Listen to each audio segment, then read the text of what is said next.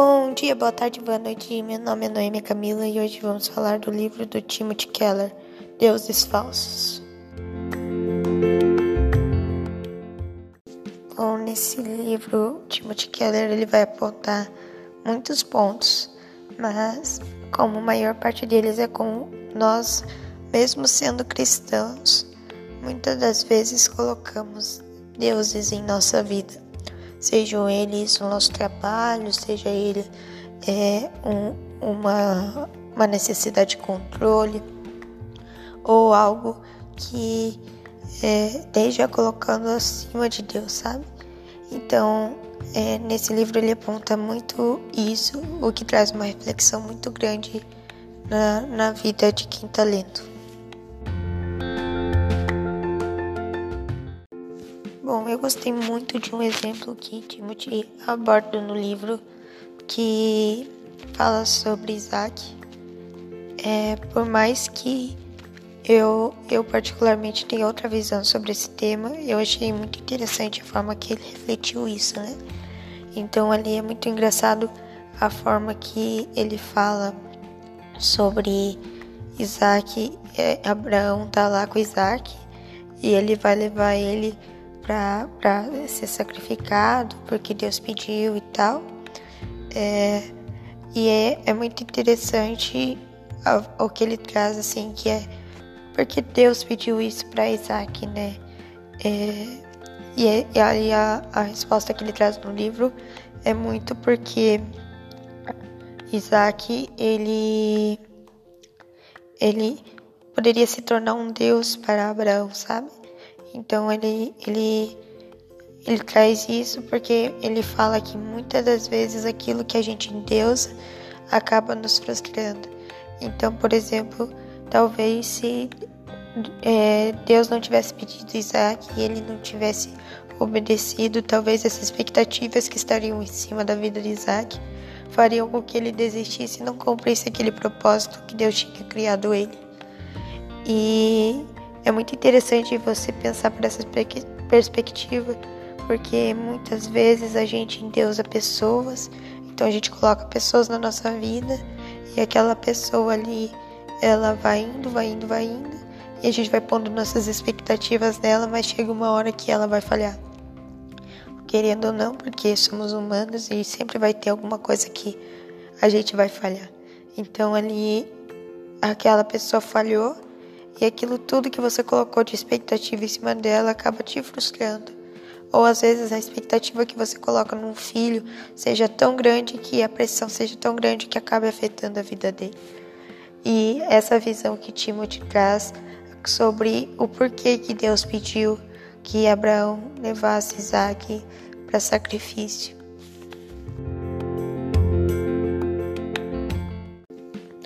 Já eu vejo por outra perspectiva. É, para mim faz sentido pensar que é, Deus ele pediu Isaac em sacrifício porque é, e, e o porquê que Isaac aceitou esse esse pedido com tanta facilidade foi porque é, ele e Deus tinham uma aliança e essa aliança estava tão fundamentada e para os judeus é tão firme essa visão de aliança que Deus que, que eles têm um com os outros, que ele sabia que a promessa era que da descendência de Abraão ele ia povoar muitos. E ele sabia que Isaac era o filho dessa promessa. Então, se Deus tivesse matado Isaac e tal, Deus estaria descumprindo aquilo. E isso para o judeu é uma coisa muito pessoal, muito pesada porque isso significa que se você quebra uma promessa, você tem que morrer. E ele sabia que Deus não ia matar Isaac. E mesmo se matasse, que Isaac ia voltar à vida. Por quê? Porque ele sabia quem Deus era e quem, quanto ele era forte. Então, é, Isaac, ele tá ali.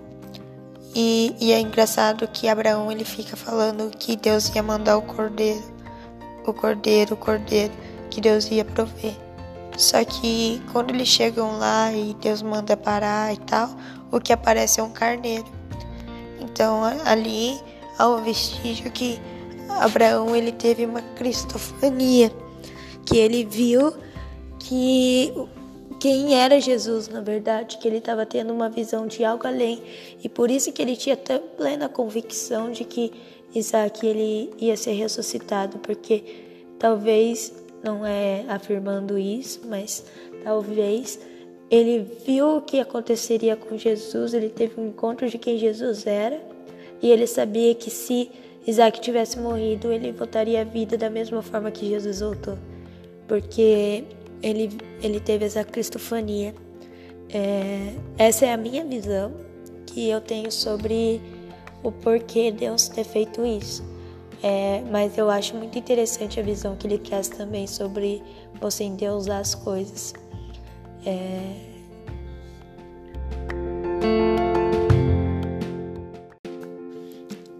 É, outra visão que eu achei muito interessante do livro foi a parte de, de Jacó, né? porque é, ele nunca foi o preferido de, de Isaac, porque o preferido era Esaú. Então, provavelmente, tinha um favoritismo na vida de, de, de Esaú a respeito disso. Já ele era amado pela sua mãe e ele e sua mãe tinham esse amor. E é muito louco porque quando é, Jacó ele vai lá e engana o pai dele, ele, ele tem que fugir e para não ser morto por Esaú. E ele foge para os parentes da mãe dele, que é que é Rebeca, né? E ele pega, ele vai fugir para esse lugar e lá com a família de Labão. E quando ele chega lá, ele se apaixona pela Raquel, mas não por quem ela era, mas sim pela sua beleza. E o que é interessante que Timothy traz é o seguinte: é, ele estava tão vazio porque ele não tinha o amor do pai dele, ele tinha perdido o amor da mãe dele porque ele nunca mais iria vê-la. É, ele provavelmente não tinha o entendimento do amor de Deus por ele. Então ele pensa o seguinte: ah, eu vou casar com essa mulher porque ela é bonita e ela vai satisfazer aquilo como uma questão de status, como ela vai tampar esse vazio na minha vida.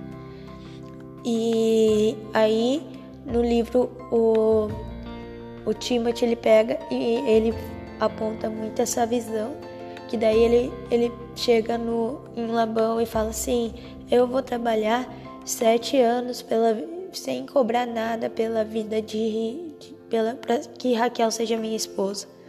E é muito interessante pensar que Raquel ela ele começou a falar isso e o, o Labão falou assim: É, interessante, é, eu prefiro dar ela a você do que dar a outra. Só que ele nunca falou um sim, ou algo oficial.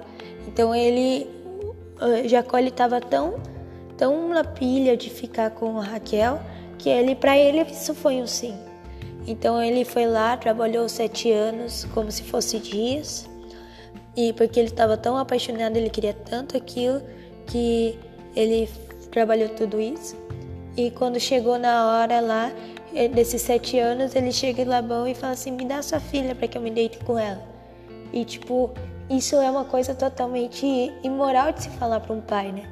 Então, tipo, é até engraçado pensar que é a mesma forma que alguém chegasse hoje e, e falasse assim: Ah, é, eu quero me dar sua filha para casar comigo porque eu quero ter relações com ela.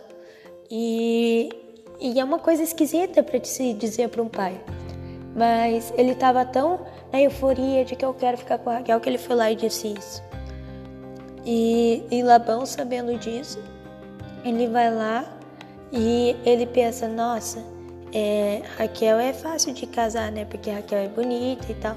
Só que eu tenho outra filha chamada Lia, que ela não é tão bonita e eles não, as pessoas não vão querer casar com ela e eu vou ter que, eu não vou conseguir lucrar em cima disso. Então ele vai lá e ele faz com que, com que Lia se case com Jacó.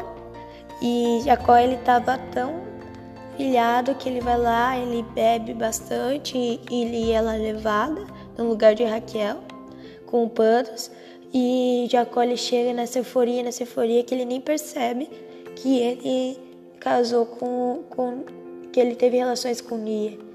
E, e isso é uma coisa assim que eu achei uma observação muito legal de se pensar, que é às vezes a gente está tão enfatizado com algo que a gente não percebe que aquele algo que a gente tanto quer, na verdade nem é aquilo. Então, tipo, a gente tem a gente em Deus a gente coloca todas as nossas expectativas em uma pessoa ou em alguma coisa, algum, algo que a gente tem que fazer. Que quando a gente está fazendo, a gente nem está fazendo aquilo que a gente verdadeiramente queria. Porque a gente não prestou atenção, a gente só quer suprir essa necessidade de fazer algo.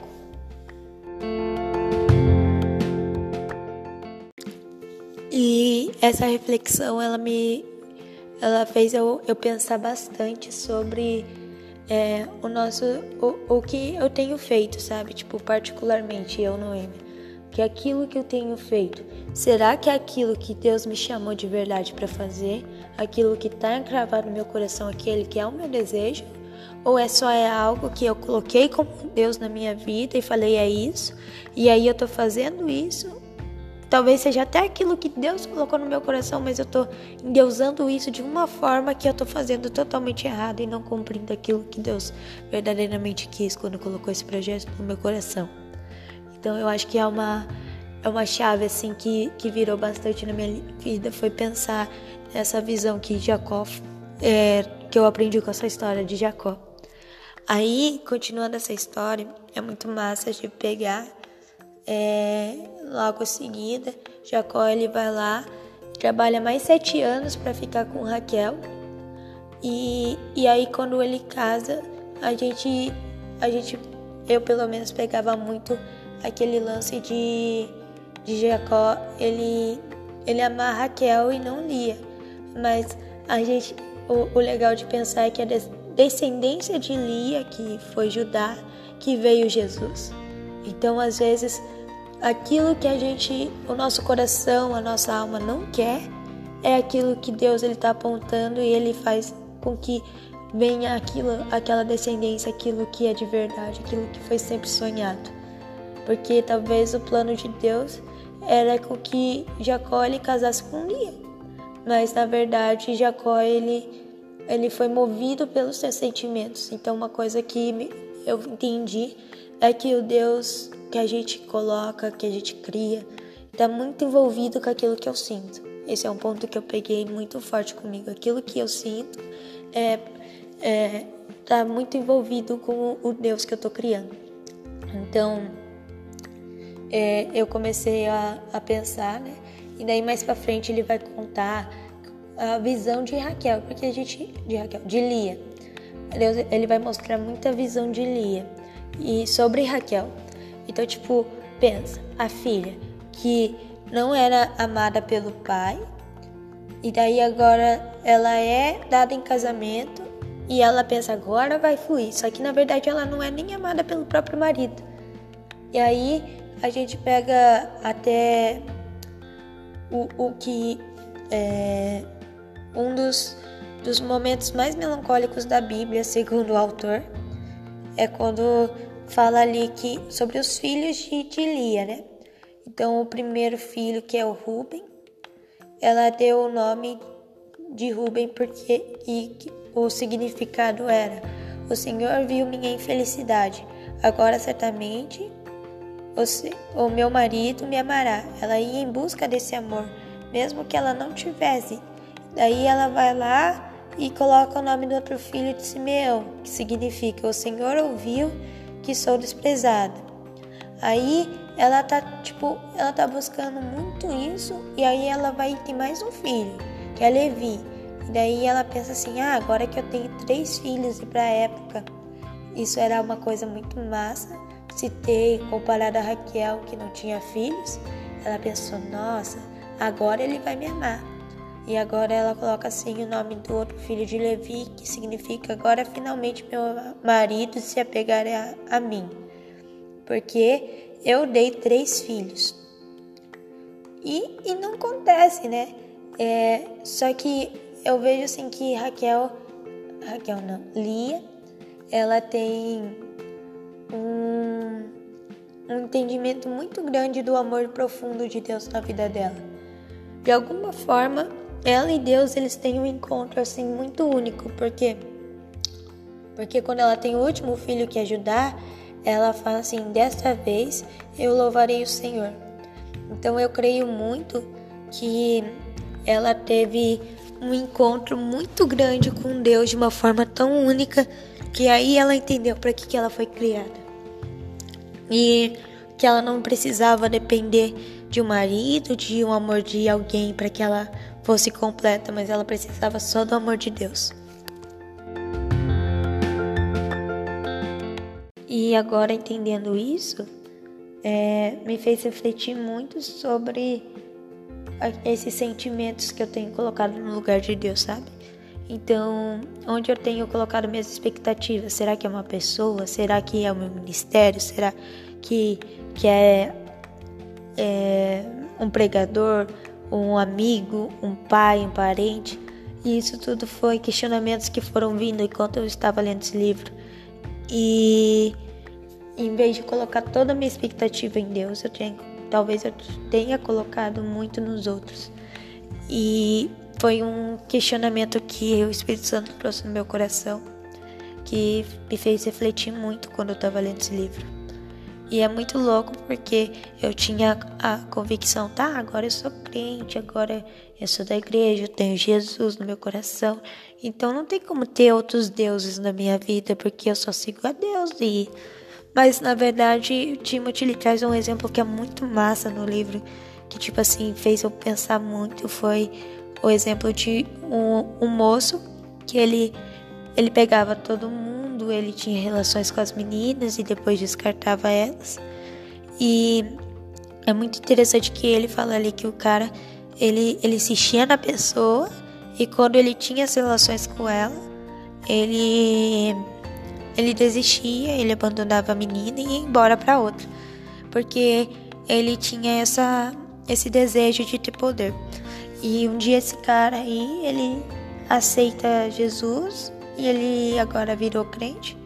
Só que ele começa a mandar em todo mundo, ele começa a querer ser a atenção da igreja, ele, ele começa a, a, a, a querer é, direcionar as pessoas do jeito dele, da maneira dele, da forma dele. E ele traz o exemplo, ele fala assim, cara, esse cara não parou de, de, de ter um Deus. Ele só trocou o Deus dele de antes de algo sexual para agora a necessidade de ter o controle. E isso é uma coisa assim que eu reparei que acontece muito nas igrejas, acontece muito com cada pessoa, é, de, de quando a gente entende, ah, agora eu tenho Jesus, eu tô salva disso. Mas na verdade não, isso é algo que você tem que renovar sua mente e vigiar todos os dias para que não aconteça. Então achei muito legal essa visão que ele trouxe sobre você pensar e começar a refletir sobre o que aquilo que a gente tem colocado como como principal. E é muito legal porque Há um ano atrás eu fiz um estudo de, de adoração e todos os, os estudos que eu fiz, desde devocional, desde livro, desde tudo que eu li e refleti da Bíblia e tal, é, ele se baseia em uma coisa, ele fala assim, tudo o que é adoração é aquilo que você coloca como Deus. E e isso mudou muito a minha perspectiva de adoração. Então, tipo, eu achava, ah, eu tô tocando teclado, eu tô cantando, eu, tô... eu já tô adorando a Deus. Mas na verdade, não. Porque às vezes eu tava tocando, pensando em outras coisas, pensando no projeto da escola, pensando é, na, na minha família, pensando é, no meu ministério, mas às vezes eu nem tava pensando em Deus enquanto eu tava tocando. E quando eu entendi que é, adoração é tudo aquilo que eu coloco no lugar de Deus, eu percebi que eu adorava muito mais as pessoas ou a, aquilo que eu estava fazendo, o meu ministério, do que amar a Deus de verdade. Por quê? Porque às vezes é, eu acordava já pensando, ah, eu tenho que falar com o Joãozinho, eu tenho que fazer isso, eu tenho que fazer aquilo. E na verdade a última pessoa que eu falava no meu dia todo era Deus. Tipo, oi, tudo bom? Boa noite, tchau. E não era um relacionamento, era só algo que eu fazia para cumprir tabela. E quando eu entendi isso, muita coisa mudou, porque eu, ah, é, eu entendi que talvez o meu Deus ele fosse um trabalho da escola que me tirava totalmente a atenção no, no que eu estava fazendo. E eu comecei a perceber os deuses que eu fui criando na minha vida.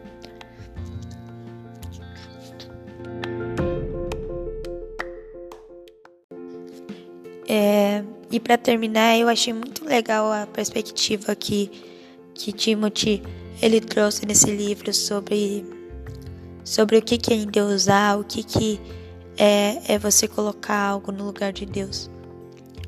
E como isso é muito fácil e como isso ainda existe no meio das igrejas, no meio das pessoas. E é muito legal porque tendo essa consciência a gente consegue renovar a mente e, e, e trocar isso e falar: não, eu não quero que algo se torne meu Deus, eu não quero que Joãozinho que está pregando ali e que eu me inspiro nele se torne algo além de Deus, porque Deus ele, ele, ele me capacita para que um dia eu chegue no e, e alcance um nível de Joãozinho. Ou Deus ele me criou para não ser o Joãozinho. Então, tipo, é muito louco porque esse lance de Deus alguém às vezes seja até uma comparação que você faz entre outra pessoa. E Deus ele falou muito forte comigo sobre isso, sobre é, você colocar pessoas, colocar sentimentos, colocar ministérios acima dele.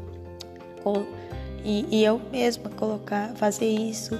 E, e, e quando eu entendi que na verdade é ele, tudo é sobre ele, tudo a Bíblia vai apontar para ele e esse relacionamento, porque é essa a condição que Deus quer que eu tenha. E foi isso que Deus ele, ele sonhou desde quando ele criou a humanidade. E o engraçado é que se a gente for pegar nos mandamentos, é nos dez mandamentos é amarás o seu Deus acima de todas as coisas. E, e é muito legal, tipo, porque é sobre todas as coisas. Não que a gente viva pela lei ou algo assim, mas é foi é isso, é para isso que Jesus morreu na cruz, é para isso que teve todo esse rolê na humanidade, para que hoje nós possamos ter livre acesso e, e poder nos comunicar com nosso Pai, porque a queda foi o que nos tirou dele. Então, é essa visão que, que eu entendi que veio muito forte do livro foi que a, a única maneira da gente não ter deuses na nossa vida é se a gente confia fielmente em Deus e entende quem a gente é nele, o nosso lugar nele. Porque quando a gente entende isso, não tem como algo substituir esse primeiro amor, algo substituir aquilo que ele nos criou para ser. E é isso. Espero que você tenha gostado. É, e volte para mais podcasts.